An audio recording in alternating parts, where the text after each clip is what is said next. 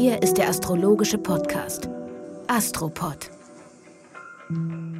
Das ist die 166. Folge vom Astropod. Und es ist die erste Folge nach dem sehr langen, sehr besonderen, sehr aufregenden und nicht so sein, wie man erwartet hätte, Sommer. Und infolgedessen habe ich auch eine Gästin heute, die Ricarda Berlage, die unlängst auf mich zukam. Sie ist eine praktizierende Astrologin. Du hast einen eigenen Podcast. Du kannst eine ganze Menge Geschichten machen. Du bist also beruflich relativ vielseitig aufgestellt. Und du hast mich gekontaktet wegen einem Buchprojekt, was du vorhast. Und es ging darum, ob ich dich da ein bisschen unterstützen kann und wir schauen können, was man aus so einem Projekt unter Umständen machen kann. Ist das richtig? Das ist richtig. Hallo Alexander, vielen Dank, dass ich hier sein darf. Dazu kommt auch noch, dass du einen Nachnamen hast von einem meiner Lieblingsarchitekten, der gar nicht so bekannt ist. Vom Boys van de Berlage. Genau, der hat nämlich ganz tolle Sachen gebaut. So in, ich glaube, das war in den 20er Jahren des letzten Jahrhunderts. Mhm. Große Präsenz auch in Amsterdam. Also ich werde da immer königlich hofiert, wenn ich mit meinem Nachnamen durch Amsterdam laufe. Ähm, Nehme ich gerne. Hier im Podcast wirst du nur gräflich hofiert. Ich hoffe, das ist in Ordnung. Das ist in Ordnung. Das reicht mir vollkommen aus. Ja, ich freue mich, dass ich Und, hier sein darf. Ich freue mich auch auf das, was, was kommt. Ja, so soll das sein. Das ist ja eine wahnsinnig spannende Zeit. Wir hatten diese unglaubliche Konstellation im Sommer von der wir ja auch in der letzten Astropod-Folge gesagt hatten, das ist so ein extremes Schweben zwischen sich anbahnender Zukunft und ein Zurücksausen aufgrund der totalen Ungewissheit in Strukturen der Vergangenheit, die ein Einmulmen und Einlümmeln in Scheinsicherheiten. Und ich persönlich kann sagen, das wirst du wahrscheinlich auch, ähm, erlebt haben. Ich habe das bei ganz vielen Menschen erlebt, im, also auch im Persönlichen, dass es praktisch nur Extreme gab. Mhm. Also es gibt Leute, die haben extreme Schritte nach vorne gemacht und es gibt Leute, die sich extrem verschrauben und irgendwie so richtig hängen bleiben. Und dann gibt es auch diejenigen, die erstmal hängen bleiben, um dann zu merken, wohin der nächste Schritt geht. A lot can happen in the next three years. Like a chatbot may be your new best friend. But what won't change? Needing health insurance. United Healthcare Tri Term Medical Plans are available for these changing times. Underwritten by Golden Rule Insurance Company, they offer budget friendly, flexible coverage for people who are in between jobs or missed open enrollment. The plans last nearly three years in some states, with access to a nationwide network of doctors and hospitals. So, for whatever tomorrow brings, United Healthcare Tri Term Medical Plans may be for you. Learn more at uh1.com. Yeah. Auf jeden Fall. Also ich habe diesen Sommer auch erlebt als einen Sommer der großen Veränderungen. Also ich ähm, kann das absolut bestätigen, was du gerade gesagt hast. Die Menschen, die in meinem Umfeld sind ähm, und auch die ich in meiner Praxis erlebt habe, haben gesagt, was ist hier los? Was ich weiß gerade nicht genau, wo ich hin soll. Ich weiß nicht, was kommt. Ich weiß aber auch, dass ich das Alte noch nicht ganz loslassen kann. Also es war ein total präsentes Thema auf allen Ebenen. Ja, es ist spannend. Man konnte das ja auch natürlich in der Welt beobachten die ganzen Konflikte, die Naturkatastrophen, die ganzen politischen Spannungen, sowohl in den Vereinigten Staaten als natürlich auch in Russland. Und ich habe persönlich etwas erlebt. Ich bin ja normalerweise nicht so sehr der Freund des Erzählens der privaten Stories und meiner Lieblingsgerichte im Astropod, weil ich finde, dass da nicht unbedingt hingehört. Aber ich hatte ja in der letzten Folge angekündigt, dass es bei mir Umbaumaßnahmen geben würde. Und das stand mir ein bisschen bevor und dann war das eben auch so, es wurden nämlich Fenster ausgetauscht und das hatte zur Folge, dass ich wahnsinnig abkleben, abdichten und vor allen Dingen ausmisten musste in einer Dimension, in der ich das nicht mehr gemacht habe, seitdem ich hier eingezogen bin, was eine verdammt lange Zeit her ist. Und das hat dann auch noch zur Folge gehabt, dass ich die gesamte Wohnung komplett neu organisieren konnte, was gar nicht stattgefunden hätte, wenn diese in Anführungsstrichen scheinbar schreckliche Fensterinvasion nicht stattgefunden hatte. Und dabei ist mir aufgefallen, also exemplarisch aus, meiner, aus meinem persönlichen Erleben, wie sehr mich altes Material, was sich irgendwo angehäuft hatte, ohne dass ich das unbedingt wusste, dann doch belastet hat. Das ist ja so wie so eine Schwere, die da drin sein kann. Und dass dann diese plötzliche Planänderung des Fensterbauers, anstatt das im Herbst oder im nächsten Frühling zu machen, bitte in den nächsten zwei Wochen machen zu wollen, wodurch meine ursprünglich geplante Sommervorhabensgeschichte überhaupt nicht stattfinden konnte, dann in so eine Richtung gemündet hat, die ja unterm Strich sogar manchmal viel erholsamer sein kann, als wenn man drei Wochen die Füße am Strand hochmacht, wobei natürlich nichts gegen den Strand zu sagen ist. Ähm, ich glaube auch, manchmal brauchen wir doch solche unvorhergesehenen Dinge, die uns irgendwie in unserem Alltag in Frage stellen oder dass wir uns überhaupt aufmachen. Also ähm, ich glaube, dass manchmal genau durch diese Sachen, was in unserem Leben passieren kann, wovon wir so viel mehr zehren im Nachhinein, als wenn wir zwei Wochen am Strand gewesen wären. Also deswegen, ich ähm, fühle das und bei mir war es genauso und das ist vielleicht auch ein bisschen ähm, der Gedanke dieses Sommers der Gedanken und auch die Folge dieses Sommers. Natürlich oftmals, weil wir ja auch, also ich kann in diesem Fall nur von mir sprechen, träge Tierchen sind.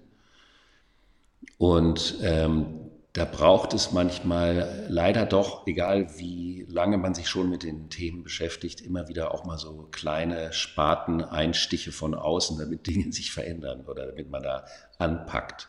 Aber es ist dadurch eben auch eine Wende, die in diesem Fall ich nicht antizipieren konnte, die aber natürlich dem Prinzip Uranus entspricht. Also in dem Moment, wo man sich auf etwas einlässt, Pluto, der Uranus einen Gestaltwandel reinbringt, die den Weg verändert. Ich habe persönlich auch noch obendrein den Weg verändert, weil ich innerhalb meiner Malerei das erste Mal wieder ein Ölbild gemacht habe und die letzten Werke, die alle auch noch nicht öffentlich sind, ähm, das sind Porträts und ich habe auch wieder das erste Mal seit, ich glaube, Jahrzehnten mit Modell gearbeitet. Und das geschah also parallel dazu. Mhm. Nach hinten und vorne zugleich. Das ist ja etwas, was auch so eine Saturn-Uranus. Wir haben ja eigentlich Saturn-Pluto-Uranus, weil der Pluto im Steinbock ist, das ist Saturn-Pluto aber er gehört ja oder er ist auf dem Weg in den Wassermann, das ist Uranus-Pluto und dadurch haben wir Saturn-Uranus-Pluto. Deswegen ist auch alles so extrem. Ja. Also extrem auch dieser Denkfanatismus vieler Menschen. Sich über das Denken aus der Zukunft rauszuholen und über das Denken dadurch in alten Systemen zu halten. Das ist auch eine große Gefahr für die Entwicklung der Persönlichkeit. Das ist auf jeden Fall so. Und ähm, ich erlebe diese Zeit auch als sehr festgefahren an manchen Stellen. Mhm. Und an anderen Stellen ist es so, dass diese uranische Qualität so extrem durchkommt, dass die Dinge sich so schnell entwickeln, dass du so schnell äh, in andere Themen hineingeworfen wirst, äh, dass man manchmal einfach äh, kurz durchatmen muss, damit man tatsächlich auch hinterherkommt, was gerade eigentlich so los ist. Ja, es betrifft ja auch die Astrologie. Es gibt ja unfassbar viele verschiedene Arten und Weisen, wie man Astrologie machen kann. Wie unser ja, Spezialthema. Auch, unser Spezialthema. Ja, genau. Wie du ja auch am, am eigenen Leib erlebst oder erlebt hast. Ja, und das ist, also ähm, ich habe ja eine ganz andere Art und Weise oder Herangehensweise in der Astrologie gelernt, als ähm, sie jetzt dem entspricht, was du lehrst und wofür du sozusagen auch jeden Tag aufstehst. Ähm, und wir beide haben ja sehr intensive Gespräche darüber geführt, wie ähm, Astrologie auch anders verstanden werden kann, wie anders gedeutet werden kann und wie vor allen Dingen auch das Thema Tiefgang und und ja fühlbare Wahrheit einfach von großer Bedeutung sind. Und ähm, ich erlebe diese, die, diese Zeit jetzt und auch diese, diese Öffnung für ähm, andere, ich sag mal, Strömungen der Astrologie gerade als unglaublich bereichernd, weil in meinem Verständnis ist es so, dass ähm, egal bei welcher Konstellation das man jetzt sagt. Es ist einfach, Astrologie ist eine Sprache und ähm, die Schönheit dieser Sprache entwickelt sich darüber, wenn man die kleinen, ähm, ja, die kleinen Akzente auch mit übertragen kann, wenn man lernt, einfach den Dialekt zu sprechen, den eine Sprache zeigen kann. Und ähm, darüber tauschen wir beide uns ja gerade sehr viel aus und das finde ich einfach ähm, sehr bereichernd. Das geht mir natürlich runter wie Honig, wenn du über die Schönheit der Sprache sprichst. Weil ich finde, das ist die Essenz, wenn man sich mit so einem wundervollen Thema, mit so einem, was du ja auch, das kannst du ja auch beurteilen, die Astrologie ist einfach unfassbar komplex. Mhm. Und wenn man das lange macht, das hört ja nicht auf. Das wird ja immer schlimmer, in Anführungsstrichen. Oder immer schöner. Genau das meinte ich auch damit. Die Komplexität wird immer extremer und dadurch wird es reichhaltiger und wenn man, die Problematik besteht, glaube ich, darin, wenn man die Astrologie als einen Teil eines Denksystems begreift. Wenn man also ein System auf die Astrologie überstülpt, dann reduziert man die mögliche Entfaltung der Schönheit der Sprache. Die Schönheit der Sprache kommt nicht aus meinem Denken, sondern aus meiner Hingabe an die Erforschung und Durchdringung dieser Sprache, wodurch die Sprache zu mir spricht und dann kann ich über die Sprache sprechen. Wenn ich aber mit einem Denksystem an die Astrologie rangehe, dann stülpe ich das der Astrologie über. Und genau, und damit wird, ja, es wird so reduziert einfach. Es wird so ähm, unnötig farblos, finde ich. Also es ist, ähm, es ist, ich finde, also ich blühe auf, wenn ich mir beispielsweise Horoskope angucke und ich immer schauen kann, welche, welche Farbschicht braucht dieses Horoskop jetzt noch und welche, welche Farben begegnen mir hier überhaupt in diesem Horoskop. Und sich wirklich einzulassen, reinzuspüren und sich frei zu machen von ähm, den Dingen, die man vielleicht zu einem Jungfrau-Aszendenten sagen müsste, ähm, sondern zu erforschen, was, was fühle ich denn in diesem Horoskop und welche, welcher Anteil, ich bleibe beim Beispiel Jungfrau, passt denn jetzt zu diesem, ähm, zu diesem Menschen, das ist einfach was, was es super lebendig macht und was es auch tiefgreifend macht und was es einfach wunderschön macht. Da hast du schon wieder mir so eine extreme schöne Steilvorlage gegeben, nämlich mit den Farben. In dem Moment, wo ich in einer Farbkomposition eine Farbe dazu packe, verändert dieser neue Farbton alle bisherigen Farben. Und das kann dazu führen, dass ich andere Farben wieder verändern muss.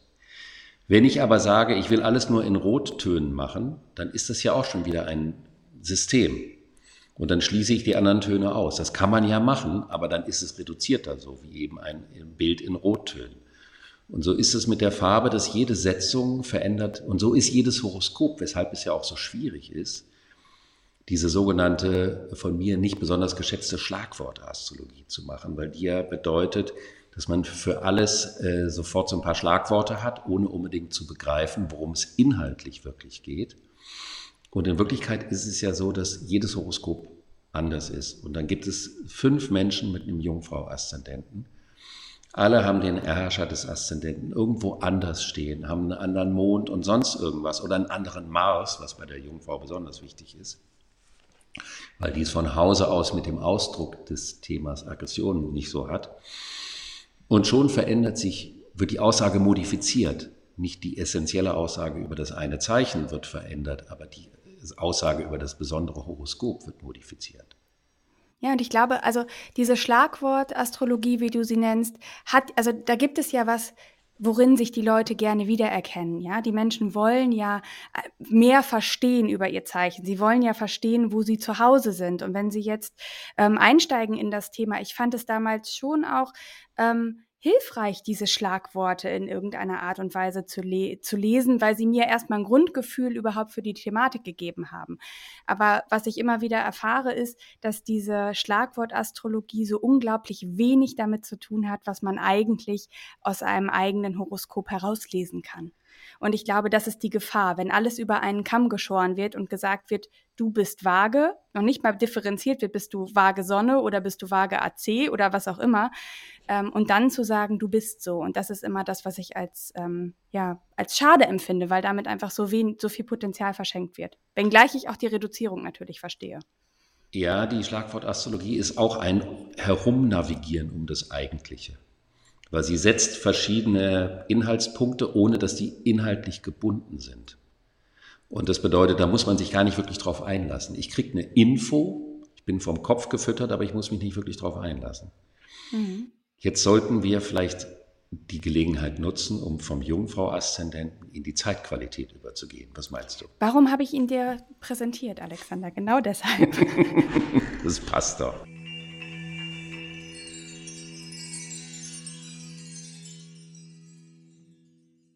Wir sind in der Jungfrauzeit. Und das wird vor allen Dingen diejenigen freuen, die sich manchmal an meinen ironischen Jungfrau-Paraphrasen gestört haben. oh, du hast heute eine Jungfrau zu Gast, Alexander. Die lässt ganz wenig zu. ja, und die Jungfrauzeit ist ja dafür da, dass man die Spreu vom Weizen trennt. Die Jungfrau ist ja die Analogie zum Verdauungssystem, also auf der Ebene, was gehört wohin und im sozialen Organismus die Einfügung des Einzelnen in die Gruppe.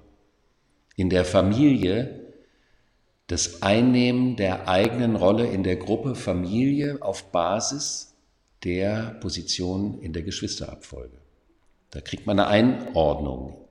Und die Notwendigkeit dieser Einordnung gemäß des eigenen Wesens, der eigenen Fähigkeiten, des Könnens, der Empfindungen in eine Gruppe bedeutet ja, dass dann überhaupt erst die Gruppe funktionieren kann. Mhm. Und das ist eine Wahnsinnsqualität. Das heißt, die Zeit ist für solche Aktivitäten und Tätigkeiten hervorragend geeignet. Weißt du, was ich immer das schönste Bild finde, ähm, um die Thematik der Jungfrau zu beschreiben? Ich bin gespannt. Jetzt, ähm, ich komme ja, ich wohne ja nicht mitten in der Stadt wie du, sondern ich komme eher vom Land. Und hier auf dem Land wird diese Jungfrau-Thematik jeden Tag so unglaublich sichtbar. Das ist nämlich diese Phase, in der die Bauern permanent den Himmel betrachten und sich fragen, wann kommt der Regen? Wie lange können wir ähm, die Felder noch stehen lassen, um auch unseren Wintervorrat zu sichern? Und wann müssen wir sie einfahren? Und es ist ganz häufig so an äh, Tagen, wo das Wetter droht zu kippen, dass du bis spät in der Nacht ähm, wirklich die Landmaschinen auf den Feldern siehst, die einfach arbeiten und ein bisschen das tun, was getan werden muss, abgeleitet von der vorangegangenen Analyse und Beobachtung des Himmels. Und ich finde, das ist ein so wunderschönes Bild für die Jungfrau, ähm, die eben versucht, die Dinge in den Einklang zu bringen, die irgendwie versucht, die Themen zusammenzuführen. Super, total tolles Bild. Finde ich auch. Und dann haben wir ja dazu noch den Merkur, der das Zeichen Jungfrau, also einer der Herrscher des nee, umgekehrt, die Jungfrau beherrscht den Merkur, Merkur beherrscht die Jungfrau, die gehören zusammen. Der ist also in seinem eigenen Zeichen und rückläufig. Das heißt also, um das Futter nach Hause zu bringen, ist die Zeit hervorragend gebracht. Also um Systeme zu reorganisieren, neu zu organisieren. Dann kann man sogar sehen in dieser Zeit, wie unglaublich toll so ein rückläufiger Merkur sein kann. Also ich glaube, in keiner Zeit des Jahres ist er so gut, wie wenn er in der Jungfrau ist. Weil es das ja. eigentliche Zeichen ist, in dem die Rückläufigkeit so richtig Sinn macht. Was meinst du? Ja, ich, ich, sehe das genauso und ich empfinde ihn, wenn ich jetzt mal auf meinen äh, persönlichen Buchprozess schaue, ja, ich empfinde diese Zeit gerade auch als Moment des, der Rückschau, einfach auch nochmal zu gucken, was ist die Struktur, die ich mir aufgebaut habe und dient diese Struktur wirklich auch meinem Ausdruck? Ähm, also es ist auch ein Moment, um nochmal zu hinterfragen, was eigentlich, ähm, was wir uns da so aufgebaut haben. Und ich finde diese, ähm, ja, ich finde einfach, es ist eine besondere Zeitqualität. Du hast gesagt, dient diese Struktur meinem Ausdruck. Das ist Jungfrau folgt auf Löwe. Löwe ist der Ausdruck. Mhm.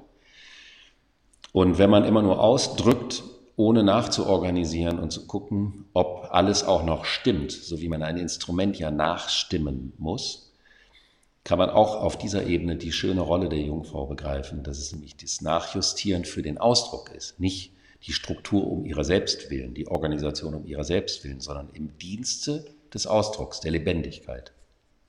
Genau, dient, es, dient mir das, was ich mir auferlegt habe, um das auf die Welt zu bringen, ähm, was raus möchte. Genau. Und da ist dann die Rückläufigkeit fantastisch, um, womit wir ja auch zu tun haben, gegenwärtig durch alte Ordner zu gehen und zu gucken, welche Dinge noch wo sind, die man nutzen könnte für die Zukunft. Und in diesem Sinne ist also die Zeit hervorragend geeignet, um Klarheit zu schaffen. Dann wollen wir uns noch zwei weiteren, nee, wir haben noch drei weitere Themen, die wir besprechen müssen oder können.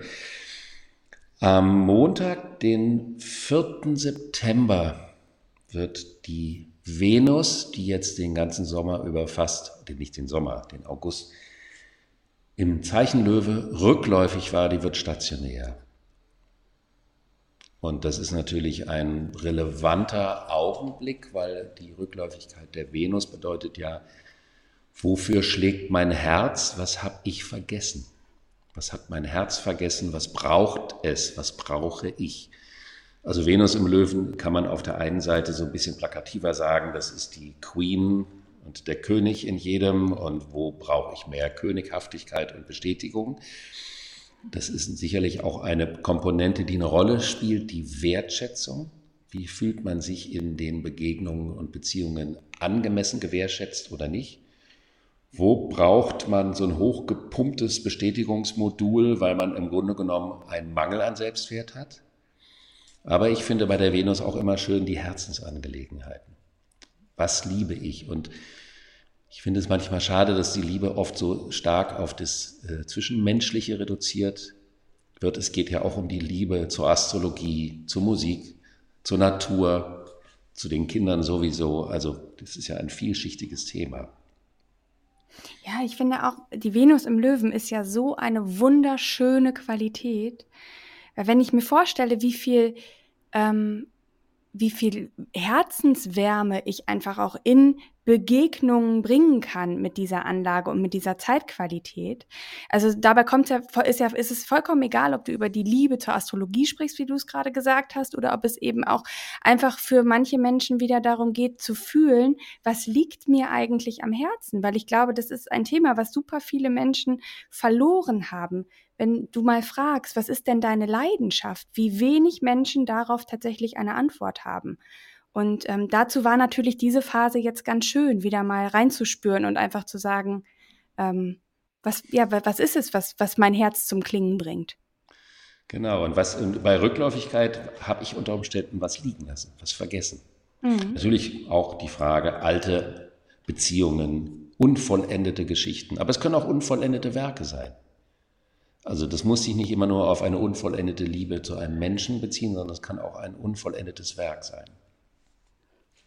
Unvollendet auch die Frage zu stellen, was bringt mich zum Strahlen? Ne? Was ist, was, wo bin ich noch nicht vollkommen? Welche, welche ja, Begegnung fehlt mir noch in meinem Leben? Mit welcher Thematik? Ja. Da hatte ich eine schöne Begegnung. Am Wochenende war ich bei einer 90-jährigen Dame zum Mittagessen geladen.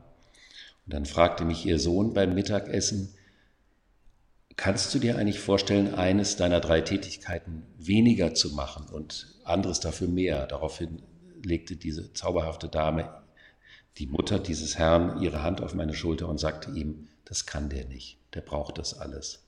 Das befruchtet sich gegenseitig bei ihm. Mhm. Und das war irgendwie ein schönes Bild dafür.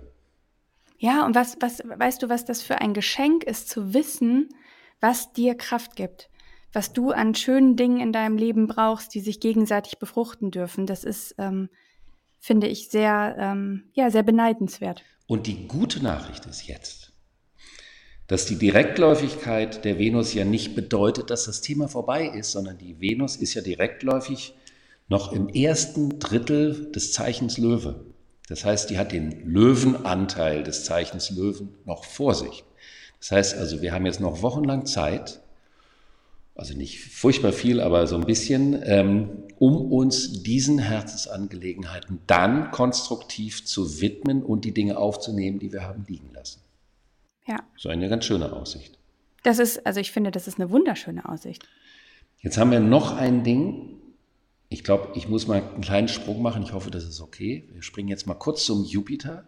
Der wird von der Venus beherrscht. Der Jupiter im Zeichen Stur wird am 5., am Dienstag, den 5. September, der wird rückläufig. Die Venus wird direktläufig, also die bleibt erstmal stehen und dann geht sie weiter und der Jupiter wird rückläufig.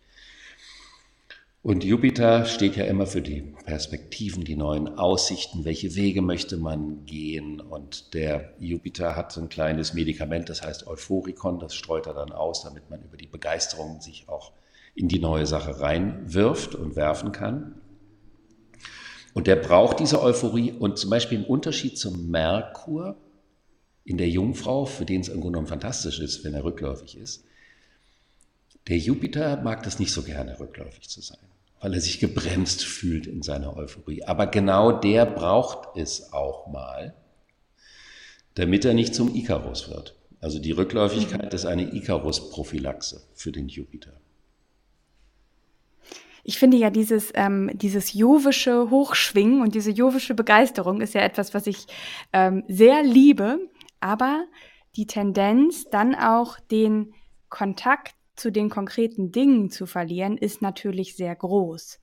Und deswegen glaube ich, gerade wie er jetzt im Zeichen Stier steht, das ist ja, sind die konkreten Dinge dieser, dieser Welt. Das ist einfach nichts, was in, in geistigen Höhenflügen enden sollte, sondern da geht es ja wirklich darum, hands-on zu sein. Und dass der jetzt mal ähm, für eine kurze Phase in die Rückläufigkeit geht, ähm, kann was sein, was auch ja sehr gut tut, um einfach mal wieder ein bisschen Bodenhaftung zu bekommen. Welche der sieben Todsünden reimt sich auf das Zeichen Stier?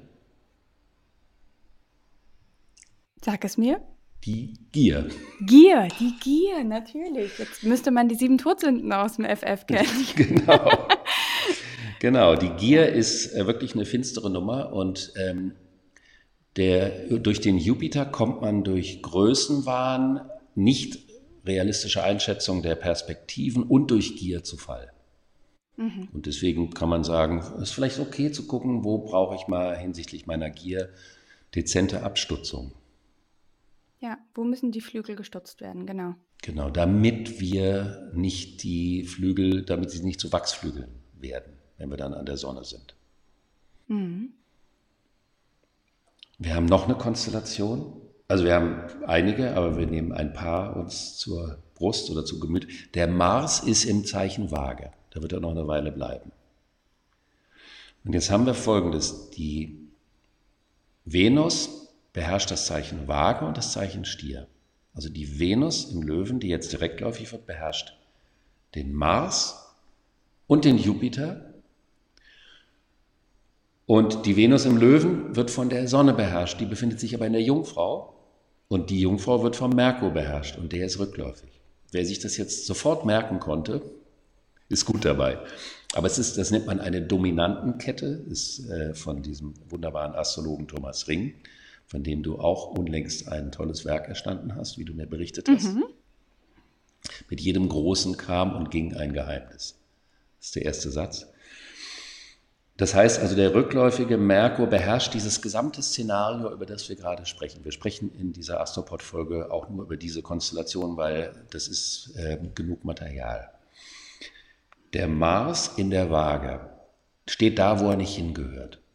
Mars? Fühlt sich nicht so wahnsinnig wohl, ja. Du fühlst dich nicht so wohl, oder? Mm, -mm. Der Mars ist ja die unmit das Unmittelbarste, was wir im Horoskop haben. Das, kommt, das ist das, was sofort rauskommt, der Impuls. Wenn dir was an den Kopf liegt, dass du die Hand hochreißt, um deinen Kopf zu schützen, diese Direktheit, der, das Instinktive. Und in der Waage wird das Instinktive mit der Schaumgummimatte ausgebremst. Das führt dazu, es kommt nicht direkt raus und alles nicht rausgelassene lagert sich ab. Aber wo lagert es sich ab? Ich haue mir gerade gegen den Kopf, liebe Astropod-Hörer, weil es sich im Kopf ablagert. Im Denken, im Kopf. Ja, im Kopf. Und das ist ganz schön heftig, oder? Ja, es ist, ähm, also ich empfinde den, den Maß in der Waage immer als ein, ähm, ja, ein Springen zwischen dem, was kann ich tun und was sollte ich tun? Was möchte ich rausbringen? Was muss unbedingt von mir in die Welt gebracht werden und wo gehe ich vielleicht auch aufgrund von Harmoniebestreben doch wieder zurück in die Deckung. Und das ist so ein permanenter Kampf zwischen äh, dem eigentlichen, was zum Ausdruck kommen will und dem, was zum Ausdruck kommen darf. Und das ist, glaube ich, dann eben diese Gap, die ähm, auch in diesem übersteigerten, in dieser übersteigerten Gedankenstruktur einfach festhängen kann. Genau, weil in der Waage geht es ja nicht um ich will, sondern was willst du? Ja. Also habe ich die ganze Zeit das Gefühl, aufgrund der Tatsache, den anderen mit in mein Bewusstsein zu nehmen, wenn mein Impuls kommt, ist es die Schaumbremse, aber es kann auch das Gefühl sein, wegen dem anderen darf ich nicht. Es gibt auch eine Deutungsvariante, wo du natürlich auch sagen kannst, ich komme richtig in meine Kraft, wenn ich mit anderen Menschen aktiv bin. Aber das ist, glaube ich, eher eine Spezialform dieser Kon Kon Konstellation, ähm, wo man Energie daraus zieht, wo man ja in seine eigene Kraft kommt, in dem Moment, wo man sich mit anderen verbündet. Das ist auch richtig, das steht ja auch nicht im Widerspruch. Das ist eine domestizierte Variante, also schön mit Hundeleine und so weiter. Mhm. Und natürlich letztendlich auch das Thema, dass man gemeinsam etwas macht. Aber es ist schon wichtig, dass man sich über diese Denkaggression bewusst wird. Denn die nicht ausgelebte Impulsivität im Kopf lagert sich ab wie Schichten über Schichten. Man kann sich das vorstellen wie so Blätter, die übereinander liegen. Und auf jedem Blatt ist eine Verhinderungsgedanke. Und dieser Verhinderungsgedanke wird projiziert auf das Du, auf das Gegenüber, auf irgendein Gegenüber. Und das heißt, man macht sich die ganze Zeit Gedanken und man wird sauer. Manche Leute sogar sprichwörtlich. Man übersäuert im System. Und das kann dazu führen, dass man den ganzen Tag über das nachdenkt, was einen ärgert, ohne etwas davon rauszulassen. Und diese Denkaggression kann insofern auch hochgradig gefährlich werden, weil durch das Nicht-Gelebte man dann seine Aggression auf die Welt projiziert, auf gesellschaftliche Gruppen projiziert. Das heißt, die Denkaggression kann auch eine Basis oder ein Ursprung für Radikalismen, Fundament, Fundamentalismen oder irgendwelche Arten von extremen Gedankenprojektionen, wie wir sie besonders in den letzten Jahren in der Welt gehabt haben, sein kann. Der Ursprung ist oft in ganz einfachen, banalen Dingen zu finden, dann wird das Ganze aber auf die Welt übertragen, mit einer scheinbaren Logik, auch noch begründet, mit einer Informationslogik. Der Ursprung ist oft ganz woanders zu finden. Aber du hast natürlich recht, die gemeisterte Variante von Mars in der Waage ist nicht, was will ich jetzt, sondern was können wir gemeinsam wollen. Ja. Aber das sind ja auch die berühmten Entwicklungsstufen, die so jede Kombination und, und jeder Archetypus auch einfach mit sich bringt. Die Frage ist, wo steht man persönlich gerade und was kann man daraus machen? Also ja. ähm, diese unerlöste Variante, von der du gerade gesprochen hast, ist natürlich eine, die hochgradig gefährlich mhm. ist. Ähm, und die Variante, die ich gerade genannt habe, ist natürlich eine, die wunderschön ist. Und irgendwo in der Mitte befinden wir uns alle. Genau. Jetzt haben wir aber noch ein Thema, was da dran hängt, nämlich die Mondknotenachse. Wir haben ja seit geraumer Zeit, wir hatten den Mondknoten lange Zeit in Stier, da war er ja auch mit dem Uranus zusammen. Jetzt ist der Nordknoten im Widder und der Südknoten in der Waage. Und der Nordknoten symbolisiert ja die Entwicklung der Persönlichkeit. Wir hatten uns darüber auch schon ausgetauscht, wo sieht man die Seele im Horoskop. Ist das ganze Horoskop die Seele? Gibt es bestimmte Punkte? Über solche Themen kann man vortrefflich und ausgiebig diskutieren und sich austauschen. Aber ähm, wenn man sich für das Seelische interessiert, sind die Mondknoten definitiv ein wunderbarer Einstieg, wo man sagen könnte, der südliche Knoten sind die alten seelischen Verhaftungen des Gewohnten und der nördliche Knoten Drachenkopf, ist ja auch ein schönes Bild, äh, sind die Entwicklungsherausforderungen des Seelischen, damit es eine, ja, überhaupt eine Entwicklung geben kann. Und wenn der im Widder ist, könnte man von der Notwendigkeit der beherzten Tat sprechen. Wenn aber dann der Mars, der das beherrscht, wiederum am Südknoten steht, in der Waage, das wird in ein paar Wochen äh, ganz explizit der Fall sein, da wird man darüber nochmal genauer sprechen, dann geht es ja darum, dass die Denkaggression der unmittelbaren, beherzten Tat im Weg stehen könnte. Mhm. Und das heißt also, das unmittelbare Handeln wird nicht stattfinden, weil gedacht wird und diskutiert und behauptet, anstatt gehandelt. Widder heißt aber, im Anfang war die Tat und nicht das Wort. Ja. Und ich finde ja auch, die Widderenergie ist ja eigentlich so eine schöne Energie. Also Widder ist ja auch die Frühlingszeit. Ja, das ist ja eigentlich eine Zeit, die ähm, nicht immer gleichzusetzen ist, auch mit Kampf, sondern das ist ja eine, eine Zeit, in der es auch darum geht, ähm, ja, an den Start zu kommen, sich äh, in, in eine gewisse Art und Weise auch in eine Präsenz zu finden, in eine neue Form von einem Ich zu finden. Und ähm, das jetzt sozusagen ähm, als Auftrag zu verstehen, finde ich, ist eigentlich eine schöne, eine schöne Kombination, die eigentlich eine schöne Tendenz zeigt, wenn da nicht der Drachenschwanz wäre, der uns eben zurückzieht in diese alten Denkstrukturen. Ja. Und dann wird das aber wiederum beherrscht von der Venus. Also könnte man sich selber am Schlawittchen, also die, die wie heißt das, die Münchhausen-Nummer, könnte darin bestehen, dass man sich nicht identifiziert mit seinem radikalen, polarisierenden Denken, sondern sich überlegt, dieses Denken ist ein Replacement, ein Ersatz für eine unbefriedigte Liebe in mir. Und zu sagen, anstatt so ein Mist zu denken, sollte ich mich lieber fragen, was fehlt mir denn?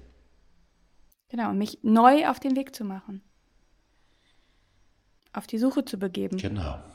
Und das ist doch eigentlich ein schönes Motto für die nächsten zwei Wochen. Ricarda. Ich, find, ich finde. Ich danke dir so sehr. Das hast du toll gemacht. Und ich. Danke, dass ich hier sein durfte. Ich danke euch allen, den ZuhörerInnen, dass ihr uns die Treue haltet und immer Nachrichten schickt. Und wir freuen uns auch nach wie vor und wieder über Feedback. Der Astropod wird aber erstmal im zwei Wochen Rhythmus bleiben. Und das ist auch aus organisatorischen Gründen im Moment für mich anders nicht machbar. Dann wünschen wir euch zwei wundervolle Wochen.